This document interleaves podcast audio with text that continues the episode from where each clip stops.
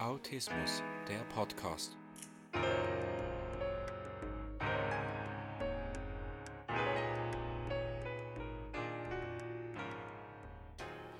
Herzlich willkommen zum Autismus Podcast.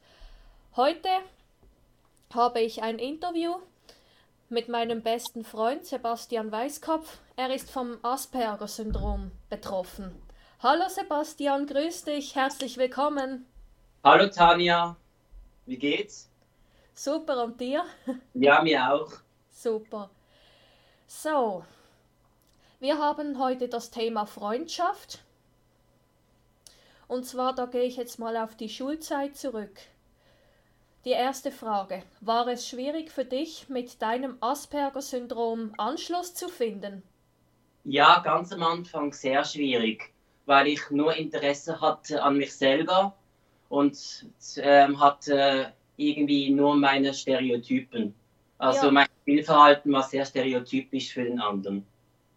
Das dauerte bis zum neunten Lebensjahr. Dort habe Okay. ich gelernt, ja, mit anderen Leuten Kontakt aufzunehmen.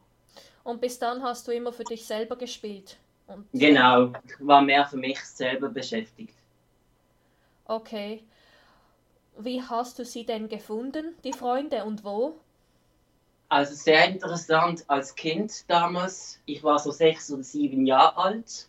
Ja, Und acht, besser gesagt, nein, neun. Ich war im neunten Lebensjahr. Da habe ich außerhalb noch Kollegen gehabt, also so Mädchen. Also Ja. ich habe weibliche Freunde als männliche. Weil mit männlichen Freunden konnte ich gar nichts anfangen. okay, warum denn das? Ja, weil ich erstens nichts, auch Probleme hatte, wegen meinem Asperger-Syndrom Kontakte zu pflegen. Mhm.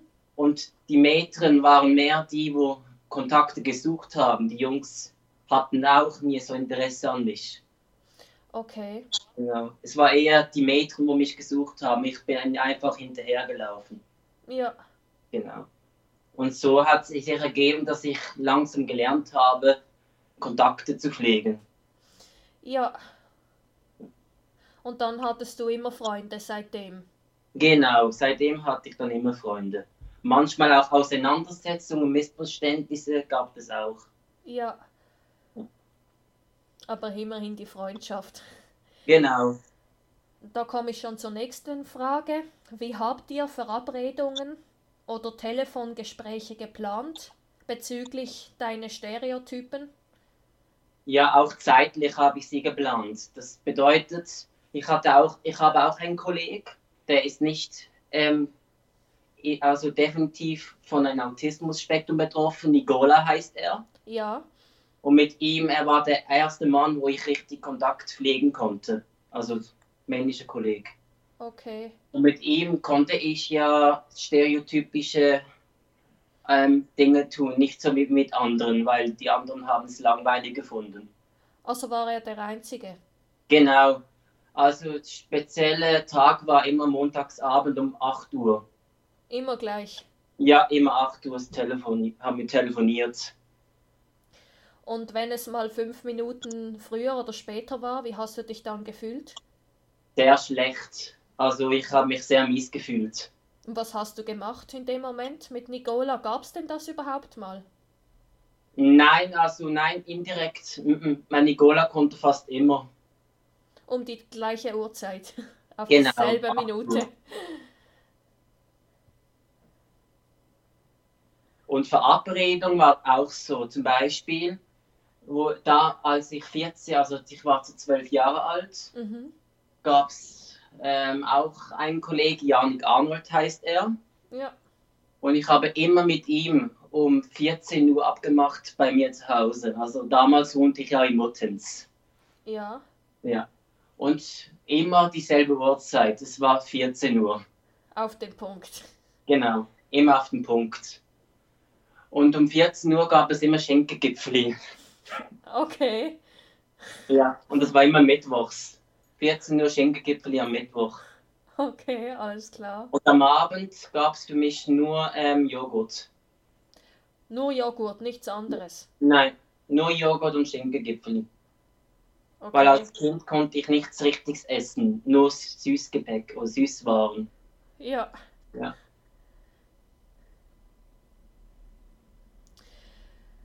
Dann die nächste Frage. Gab es häufig Auseinandersetzungen oder Missverständnisse? Wenn ja, aus welchen Gründen?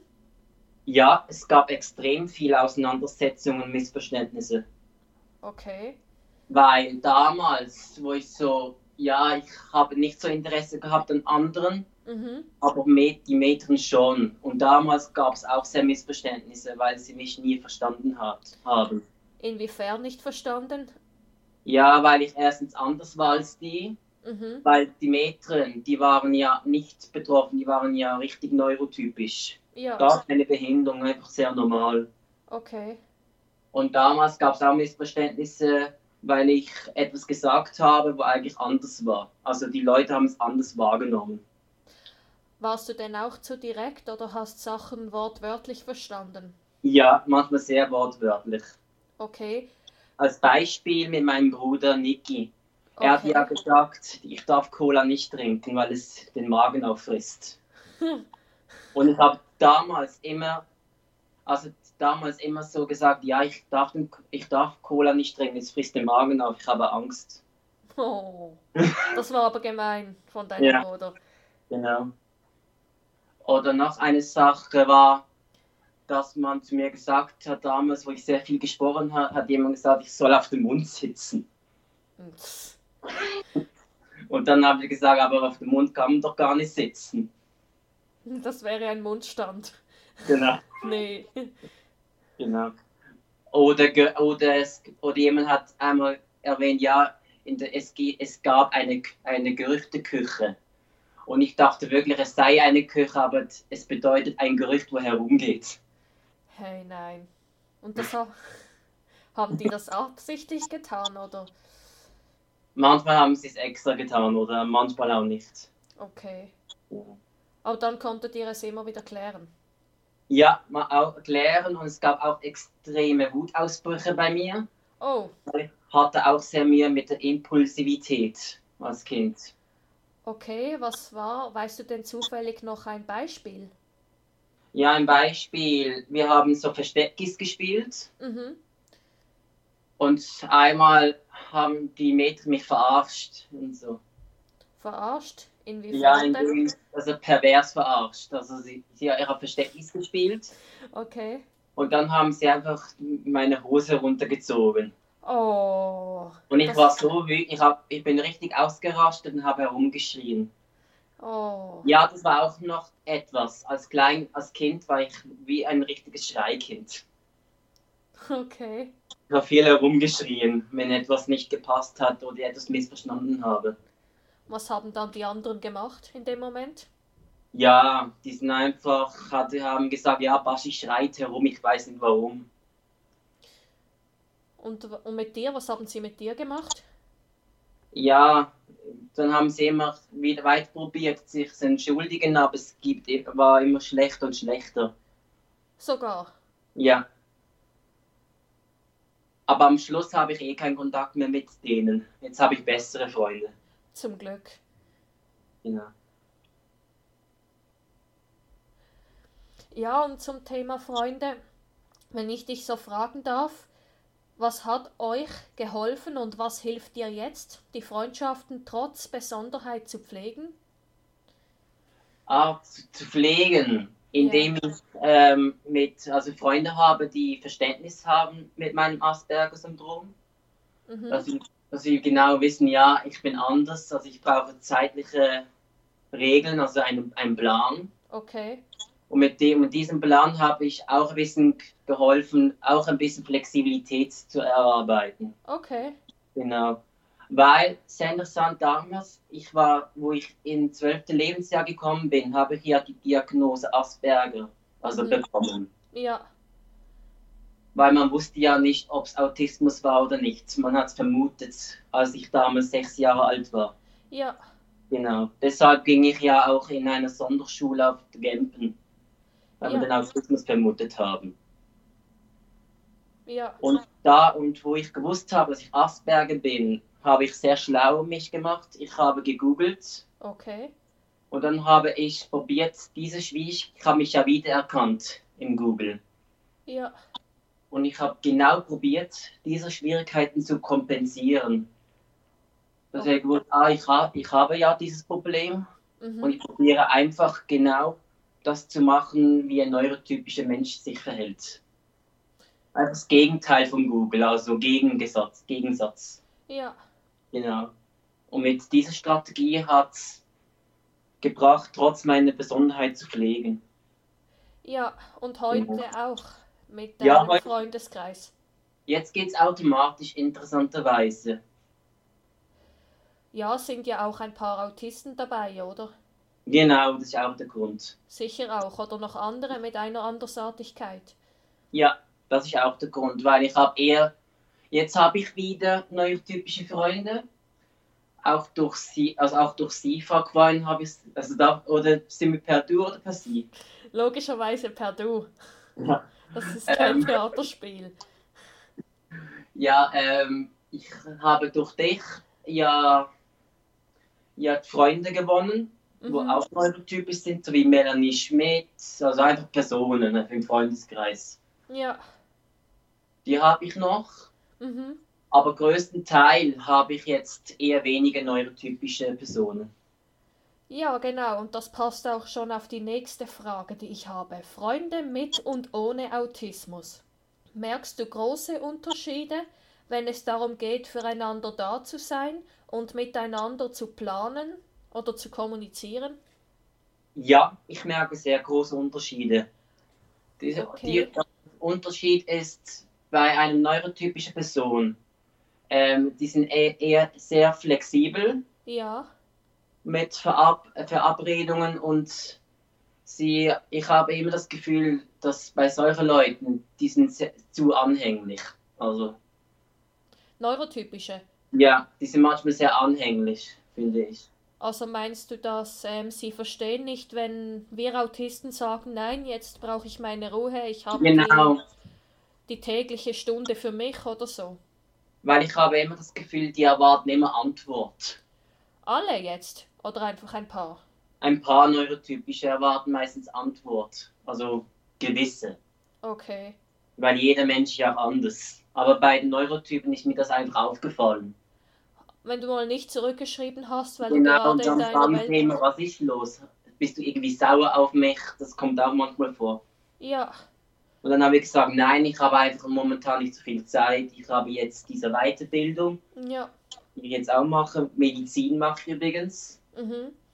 Läuft sehr gut. Das ist schön. Ja. Mache auch gute Noten, so Fünfer. Bin zufrieden. Also in der Schweiz ist es eine gute Note, 5. Ja, Genau. In Deutschland wäre das eine schlechte. genau. Und jetzt noch kurz, also bei den Neurotypischen meinst du, sie haben nicht immer Verständnis, wenn du in deiner Phase bist und nicht antwortest? Ja, manchmal habe ich das Gefühl. Und wie ist es denn bei den Autisten? Wie empfindest du das dort mit dem Kontakt? Oder wenn Ja, es dir schlecht Gegenteil. geht? Eher das Gegenteil. Also ich finde es sehr positiv. Also ich finde Autisten haben meistens mehr positive Eigenschaften als Neurotypen. Ha, finde ich. Findest Bei dieser, ja, bei dieser Kommunikation. Ja. Und, Weil, als ein Beispiel, ich muss nicht immer zurückschreiben, wenn wir jetzt in der Autismusgruppe sind. Wir ja, haben ja Verständnis, wenn ich keine Zeit habe. Und das schätze ich sehr. ja, das ist schön. Und wenn du traurig bist, wie siehst du das? Wenn es dir richtig schlecht geht? Ja, ich bin eher ein Mensch, der zurückzieht. Ich bin nicht ein Mensch, der gern redet. Ja, Ich rede nicht so gern über meine Gefühle. Nur unter Freunden rede ich es gern. So unter dir oder unter Carlet. Mit Ja. solchen Menschen. Ja. ja. Und dann noch, was gefällt dir besonders gut? Also an den Freunden mit Autismus sowie au- auch an den Freunden ohne Autismus? Also die Freunde mit Autismus finde ich sehr gut, dass sie sehr ehrlich sind. Ja, Die sind nicht hinterlistig wie andere. Die sagen es mir offen. ja, Ja. Und bei den Neurotypen finde ich es gut, ja, dass, dass es auch nicht schlimm ist, wenn man jetzt etwas nicht nach Plan geht. Sie flippen nicht sofort aus.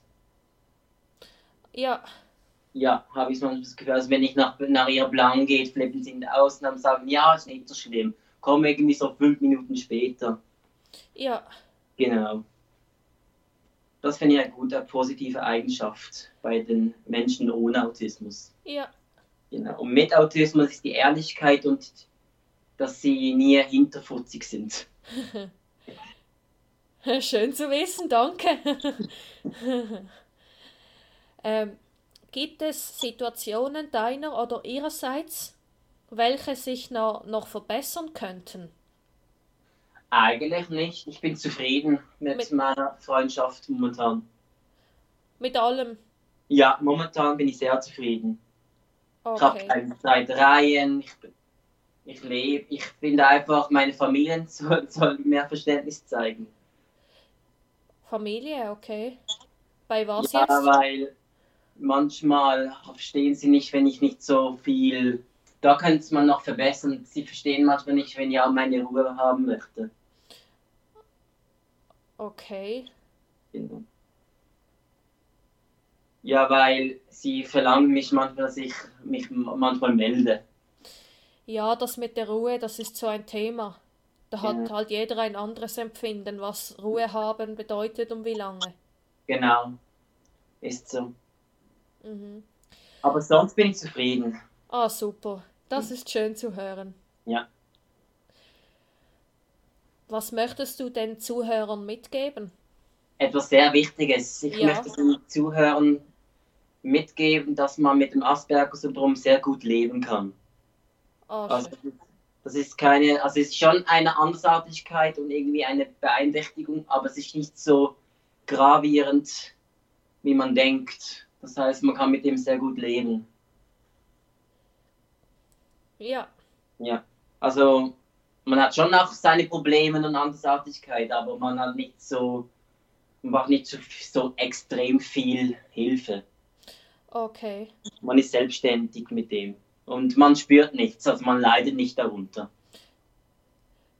Ja, das ist gut. Das freut mich, dass du nicht darunter leidest. Also man kann gar nicht unter dem leiden, man, man spürt nichts. Ja. Okay, dann vielen Dank, dass du da warst, dass du dir die Zeit genommen hast. Bitteschön, Sis. Es hat mir sehr Spaß gemacht. Ja. Dann auf Wiederhören. Ja, tschüss, mach's gut. Ciao. Ciao. Ciao. Das war Sebastian Weißkopf, mein bester Freund. Und denk daran, wenn man will, kann man alles schaffen.